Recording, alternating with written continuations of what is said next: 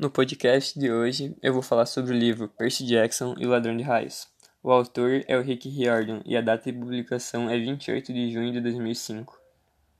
Em O Ladrão de Raios, conhecemos um garoto de 13 anos que sofre de hiperatividade, déficit de atenção e dislexia, chamado Perseu Jackson, ou mais conhecido como Percy Jackson.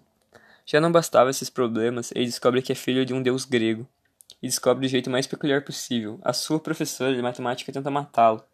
Com essa descoberta, vem mais outras. Seu melhor amigo é um sátiro e seu protetor Jr.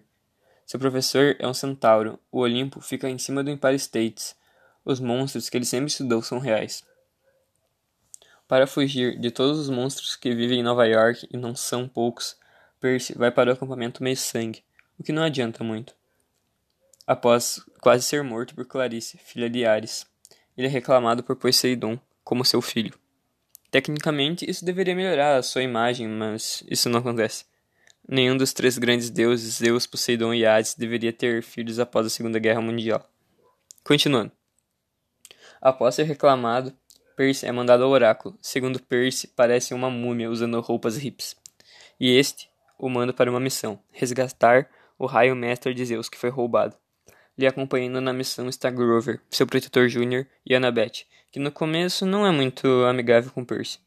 Com direito de ataque da Medusa, passeio na montanha russa de festa, explodir um museu, lutar com a mãe de todos os monstros, luta de espada, luta de espada com Ares, Percy finalmente descobre quem é o ladrão.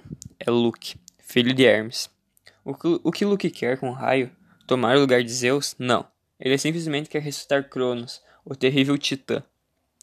Além de conhecer alguns personagens que ficaram fora do filme, Dionísio, Cronos, Clarice, entre outros, O Ladrão de Raios é um livro de leitura fácil e divertida. O livro é em primeira, em primeira pessoa, então vemos tudo do ponto de vista de Percy, o que é bem legal. Algumas observações são bem sarcásticas e algumas descrições são bem engraçadas.